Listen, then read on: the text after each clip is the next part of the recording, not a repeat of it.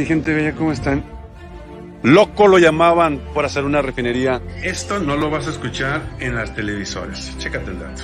¡Que viva México! ¡Viva México! ¡Viva México! Que Pachuca por Toluca. Mi gente bella, ¿cómo están? Bienvenidos nuevamente a otra emisión más de la verdad duele en vivo y en directo desde, bueno, desde aquí, desde su casa. Oiga, mi gente, ¿qué creen? A ver, a ver, fíjense, fíjense, fíjense. La influencia de un youtuber en la política ha cambiado la forma en que estamos viendo nuestra forma de, nuestra democracia en nuestro país. Y los youtubers están influyendo muchísimo en las tomas de decisiones de los ciudadanos para con la política. Y esto está afectando mayormente a los neoliberales. ¿Por qué digo mayormente? Porque son muy pocos los youtubers que están apoyando a los partidos políticos como lo son PRI, PAN, PRD y etcétera, que son de derecha. Entonces, esto está influyendo bastante y eso es el tema del día de hoy, mi gente. Les voy a poner varios ejemplos y qué es lo que está sucediendo con esta nueva red social, la, como yo le llamo, la televisora más grande del mundo. Así es de que sin más preámbulo, vamos a dar la información. Antes de comenzar, lo único que les solicito, les ayudo y les pido es de que, les ayudo hoy nomás, de que les pido que me ayuden, es con su poderosísimo like, compartan la información y comenten y díganme qué opinan de todo esto. Bueno, ahí les va la información. Chequense el dato. Primero nos vamos a ir con eh, YouTube. ¿Qué es YouTube? Y las disputas políticas. En México, YouTube es la red social digital favorita de las personas en Internet y la usan 72.10 millones de personas. Cantidad arriba por Facebook y WhatsApp. Las consultas más comunes en las personas usuarias que utilizan el motor de búsqueda de la plataforma son para películas y canciones. Con respecto a la plataforma del 44% de las personas utilizan para ver noticias YouTube. Ojo con este dato, mi, mi gente. 44% de las personas que la utilizan ven noticias en YouTube. Ya no están viendo Milenio Noticias, ya no están viendo Televisa Noticias, TV Azteca Noticias. Además, en el 2020 tuvo un crecimiento con respecto al año anterior con 130% en las horas en contenido subidas por personas usuarias. Ahora, fíjense bien este dato que encontré aquí. Los youtubers que hablan sobre política y formación, los youtubers que generan contenido sobre política, es un tipo de actor mediático. El líder de opinión tiene la característica de haberse construido en YouTube, al igual que otros actores mediáticos. Este tipo de youtuber es un líder de opinión que comparte videos genera contenidos y se sitúa desde su experiencia para construir relatos sobre la realidad en la política. Su existencia fundamental como actor mediático le permite crear contenido en y contenidos digitales y el uso masivo en redes sociodigitales que lo dotan de audiencia en conjunto. Estos elementos han reconfigurado la frontera de la opinión pública y en consecuencia se ha ampliado y diversificado en un espacio público. Ojo con ese dato, ¿sale? Entonces, muy bien. ¿Qué quiere decir esto, mi gente? Que la gente ya, ya cada vez más está viendo noticias en YouTube. Se está informando mediante la plataforma de YouTube. Bueno, pues esto está afectando principalmente a los personajes de derecha. Y ahorita les voy a poner un, un videito que me encontré, donde una, una persona, una, una persona que se llama Rosana Rejillo, está efectivamente diciendo cómo es de que esto está afectando, porque ella es una persona de derecha. Y ella es la principal, bueno, ella es la que va a utilizar la primera pregunta para hacer los debates y está a favor de Xochitl Gálvez. Ojo con eso, pero ahorita vamos a hablar de eso. Vean cómo ella misma lo está diciendo y dice cómo es de que el algoritmo de YouTube está a favor de los mexicanos. Chéquense el dato. Del año pasado digamos, de septiembre a, finales de enero que llegamos hoy, o sea, el aumento en la virulencia y en los ataques de los mensajes desde la presidencia, o sea, ha sido notable este aumento de temperatura, ¿no? Entonces, sí, es muy llamativo y muy sorprendente que incluso el propio presidente como opositor celebró las investigaciones periodísticas, usó los datos del INAI para, para documentar la corrupción de los, de los gobernantes en turno, este, utilizó investigaciones de periodistas como Anabel, como la propia Aristegui, etcétera, para catapultar, digamos, su propia, su propia estrategia de campaña. Y que hoy, digamos, se muestre tan intolerante. Perdón, ese, ese, perdónenme, perdónenme, ese era el segundo video que les iba a poner, perdón, perdón, perdón. Ahora sí, me equivoqué, dispénsenme, dispénsenme. Ahora sí, ahora sí. ¿Dónde están nuestros problemas en este momento, doctor? Voy por mi bola de cristal ahorita.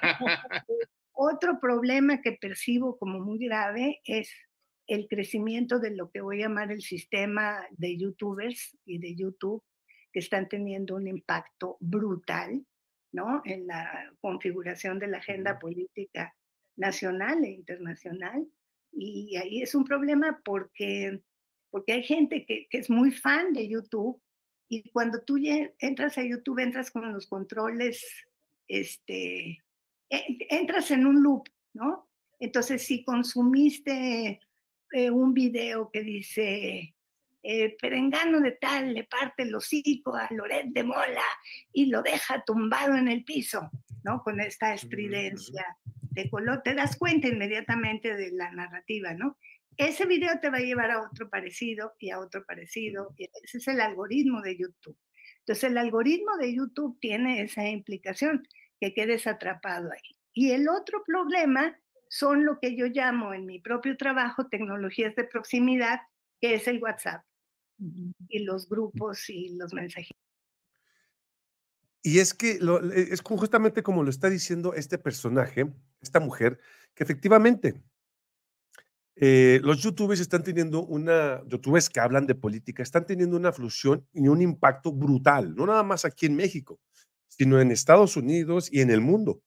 De hecho, aquí tenemos a nosotros, nosotros tenemos aquí un personaje, un compañero, eh, un ciudadano, que, que si él es de, si mal no me equivoco, es de Puebla, pero está sentado en España. De hecho, en el programa de las 7:30 siempre me ve y siempre dice que son las 2 de la mañana, cuando él me ve en vivo. Él se espera hasta las 2, 3 de la mañana para verme en vivo en España y aquí son las 7 y media y allá las 2. Imagínense nada más. O sea, estamos hablando de que los mexicanos ya nos estamos informando mediante YouTube y eso es algo, algo muy importante para nosotros porque como, como aquí dice bien el mensaje que acabo de poner, que dice, si quieres la verdad, aquí está, si quieres la verdad, la miras por los medios convencionales, no convencionales, perdón, o sea, YouTube, ahí sí encuentras la verdad. ¿Por qué es esto, mi gente? A ver, y esto es muy fácil. Por ejemplo, a mí, Evoyo Camarena, yo lo que yo lo, agarro la información, la, la, información que está al día, la investigo y se las paso a ustedes. ¿Por qué? Porque yo soy un ciudadano que estaba preocupado por la democracia en nuestro país. Entonces yo la paso la, la, información para que ustedes entiendan esa información y, y, obtengan esa información. A mí nadie me dice, pon esto o pon aquello o pon acá, porque si me dijeran eso, entonces yo ya estaría vendido a un medio. ¿Sí me explico? Entonces, por mí vas a obtener la verdad. Sí, a mí me ayuda, tengo un equipo que me ayuda, que es Guillermina y que es mi estimado, este, ya no está aquí, déjeme ver si viene, no está aquí mi estimadazo, este, Rodolfo, y Eliseo, ellos son mi equipo que me ayudan. Entonces, eh, nosotros, a nosotros no nos paga nadie, nosotros no obtenemos ingresos, pero sí damos la información de primera mano. Y entonces aquí es donde la posición está empezando a temblar porque pues decimos la verdad, las cosas como son. Y vean cómo esta persona que acaban ustedes de ver, esta persona va a ser la responsable de otorgar la primera pregunta para los, las candidatas este, a la presidencia de 2024, pero ella está a favor de la derecha.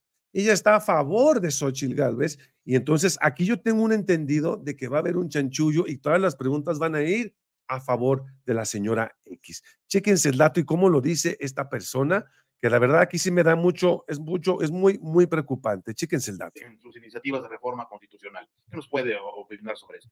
Sí, indudablemente. Mira, aquí hay un tema que yo considero sumamente grave porque lo que hemos visto en el transcurso de los años de esta administración, especialmente los últimos dos, ¿no? ha sido un intento em, de, de, acabar con las, con las instituciones autónomas que tanto trabajo nos costaron a, a las mexicanas y a los mexicanos. Instituciones que es falso que sean el producto de, de, las mafias y de gente que nos quería mentir y nos quería, etcétera, sino que son producto de luchas ciudadanas muy importantes como eh, la Comisión Nacional de Derechos Humanos, como el propio INAI, como el CONAPRED, etcétera, y que hoy están en riesgo, y que están en mucho riesgo. El propio INE, ¿no? que afortunadamente la respuesta ciudadana del año pasado logró frenar eh, muchas, digamos, de las este, iniciativas de, de, de pues, someterlo a respiración artificial. ¿no? Entonces ahí tenemos un INE medio cojo, etcétera, pero que, que puede todavía funcionar. ¿no? Entonces, pues sí, e, e, es grave. Yo creo que aquí la única alternativa es la ciudadanía. ¿sí? No creo que la solución vaya a venir milagrosamente por parte de los partidos políticos, de las coaliciones, de figuras este, eh, que nos van a venir a salvar. Yo creo que es un trabajo cotidiano, consciente de involucramiento. Eh, creo que la sociedad tiene que ser más sensible y más empática con sus periodistas. ¿no? Yo creo que el caso de Javier Valdés en Culiacán en el 2016, ese asesinato tan terrible, debió, digamos, haber este, generado una empatía nacional mucho más grande de lo que lo hizo. Y hoy, digamos, mi, mi, propuesta sería adopta a un periodista y velo vigilando y cuídalo. Entonces, pero sí, lamentablemente mis, mis amigos dicen que soy optimista de closet, pero ahorita más bien me habita un pesimismo pues realista, ¿no? De que las condiciones del país no, no, no son las más favorables en este momento, ni para la democracia, ni para el ejercicio de la, del periodismo, ni para los derechos humanos, ni para la seguridad. A ver, fíjense bien, fíjense bien en esto mencionó tres, cuatro instituciones que son las que hoy en día queremos, el presidente quiere desaparecer porque no sirven. El Instituto Nacional de Transparencia, la CONAPRED, eh, Derechos Humanos, la Comisión Nacional de Derechos Humanos y el INE. Está defendiendo ella esas instituciones que lamentablemente no sirven para los mexicanos. A ver, la Comisión Nacional de Derechos Humanos, honestamente, lo único que sirve es para que puedan proteger a los mismos delincuentes. ¿Por qué? Porque si un delincuente mm, le quitó la vida a una mujer a golpes y llega la policía y lo ve y lo somete y, le, y al someterlo le dio un ojo negro y le quitó un diente, la Comisión Nacional de Derechos Humanos va a decir, ¿por qué hiciste eso? Ay, no, le quitaste un diente y le pusiste un ojo morado. ¿Sabes qué? Esas no son formas y maneras de agarrar a un delincuente. Se le tiene que entregar o agarrar con una flor. Entonces, por lo tanto, queda libre. Y es lo que está sucediendo. Honestamente, lo que está sucediendo con la Comisión Nacional de Derechos Humanos. No sirve. Y México es el único país que la tiene, a menos que yo sepa que la tiene. Entonces, ese tipo de, instituciones no nos sirven absolutamente para nada. ¿Sí me explico? La Comisión Nacional de Transparencia, el INAI, o el Instituto Nacional de Transparencia, ¿para qué nos sirve? A ver, si fuese tan servible, ¿por qué no investigan a los, a los este, políticos eh, corruptos y nos dicen dónde está todo su dinero? Ah, ahí no se toca, ¿verdad? ¿Cómo vamos a dar la transparencia de los, de los políticos corruptos? No, no, no, no, no. Instituto Nacional Electoral, ¿para qué quiere tantísimo dinero? No, pues ¿cómo lo vamos a quitar también? Sí me voy explicando cómo estos personajes poco a poco van defendiendo este tipo de, de antidemocracia. Ahora, lo que está sucediendo con esta oposición, mi gente, es lo siguiente. Ay, borré el de este. Es lo siguiente, déjenme lo, lo, busco otra vez. Es lo siguiente. Están tratando de agarrar las, los debates, que por cierto ya van a ser este mes.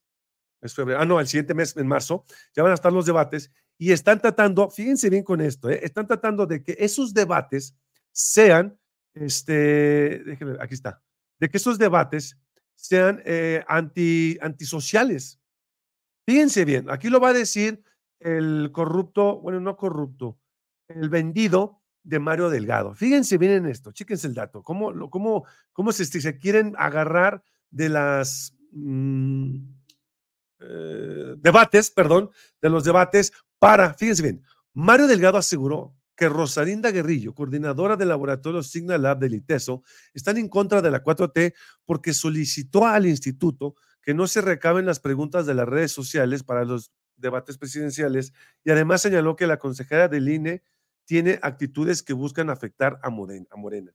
Recordemos que anteriormente se había solicitado que, ojo con este dato, se había solicitado que todas las preguntas se, se hicieran de los ciudadanos mexicanos. Es decir, a ver, señores, aquí está una liga, métanse y hagan sus preguntas. Estimado Gustavo, ¿cómo estás? Muchas gracias, mi hermano. Muchas, muchas gracias. Saludos desde California. Los mexicanos no queremos a los mismos dinosaurios mantenidos. Gracias, mi estimado Gustavo. Entonces, mandaban en la liga, ponías tu pregunta y tú la mandabas. Y de esas preguntas iban a agarrar para preguntarle a, los, a las candidatas y al candidato. Bueno, candidato X, ¿no? Pues sería, esta persona no quiso. Ellos van a formular sus preguntas y me imagino que Xochitl Galvez ya va a saber la respuesta para no verse tan ignorante. Ojo con eso. Fíjense cómo quieren manipular la información desde ahí. Pero veamos cómo lo dice Mario Delgado. Chéquense el dato. Es un centro de investigación que está dentro del ITESO, pero resulta que el equipo de la doctora Claudia Sheinbaum eh, detectó que la directora responsable de este centro, pues tiene una actividad eh, pública eh, manifiesta de confrontación con la cuarta transformación. Esta información que detectó el equipo de nuestra candidata, se le informó al eh, compañero Gerardo Fernández Noroña y él ya había hecho pública esta demanda. Sí queremos denunciar que hay una actitud de la consejera encargada de organizar estos debates de permanente confrontación con nuestro movimiento. Están tomando decisiones de manera unilateral que traen la intencionalidad de afectar a Morena. Es público, es conocida quién es esta consejera que lleva tiempo en el golpeteo contra Morena. Es la consejera Carla Humphrey. Queremos que haya debates con reglas parejas. Exigimos no que haya medidas que pretendan garantizar la imparcialidad del proceso. No se puede, porque la directora del centro tiene una abierta oposición al movimiento de la transformación. Entonces, ¿qué es lo que van a hacer, mi gente? Van a, van a poner las preguntas se las van a decir a Xochitl y Xochitl Galvez, ahora sí va a tener toda la, forma de responder. Y eso no se vale. Se supone que las preguntas deben de ser de nosotros y que no las sepan los candidatos. ¿Por qué? Porque entonces ya van a tener respuestas programadas. Y eso, eso no se vale y no es democrático. Porque saben que su corcholata nomás no va a dar una, no va a tener teleprompter y pues entonces pues va, a, va decaer y va se va a ir hasta abajo, ¿no? Todo el mundo lo sabemos. Entonces, solamente para contextualizar y globalizar la información, los youtubers están teniendo muchísima, muchísima afluencia, muchísima información, están teniendo este, mucha eh, gente los está viendo. Hay principales youtubers, por ejemplo, está eh, los, los chapuceros, que tienen más de un millón de suscriptores. Tienes a Juncal, que tiene más de un millón, a Juca Noticias, que tiene más de un millón. Eh, este Vicente Serrano con Sin Censura, quien tiene más de un millón de, suscriptores, pues ellos están prácticamente, son los youtubers, ah, me faltó campechaneando, que ese güey creo que tiene como dos millones, ¿no? Este campechaneando. Entonces, estos, estos youtubers famosos son los que están manejando la información en la política y que influyen bastante en la misma política. ¿Por qué? Porque ya están del lado del presidente, están más abajo del presidente, ya los tienen en la mira, este, de hecho, acaban de hackearle una cuenta de, Facebook a este Nacho Rodríguez. Lamentablemente le pasó lo que a mí me pasó.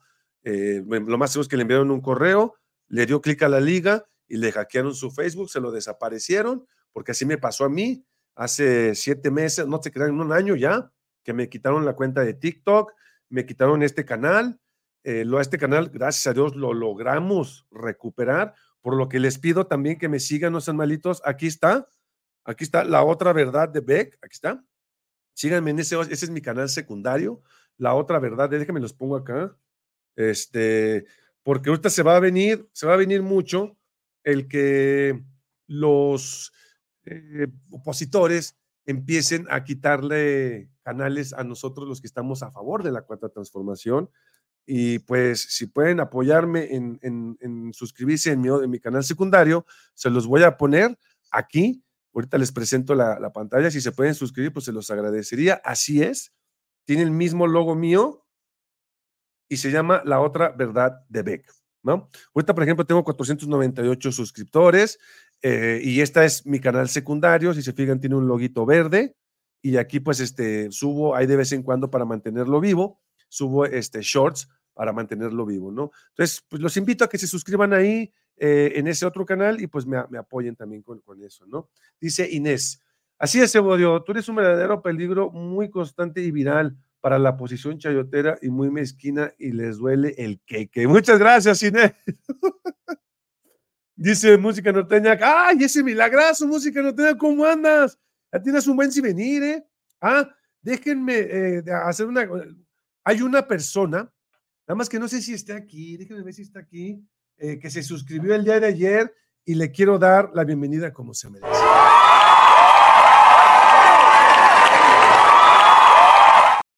Nada más que no sé si está aquí, pero bueno, ya sabemos que eso es una tradición que tenemos, que quien nos dice que en vivo, que se acaba de suscribir, pues le damos la bienvenida de esa manera. Y gente, pues espero que les haya gustado la información eh, y pues vamos a seguir informándonos. No dejen de informarse, por favor, para que no nos vea la cara esta posición pedorra y chayotera. Mi gente, pues que tengan un excelente domingo. Eh, yo soy Evodio Camarena y esto fue YouTubers, un peligro para la posición y el estilo neoliberal. Yo soy Evodio Camarena y esto lo viste aquí. En la verdad, en la verdad duele. ¿Hay más?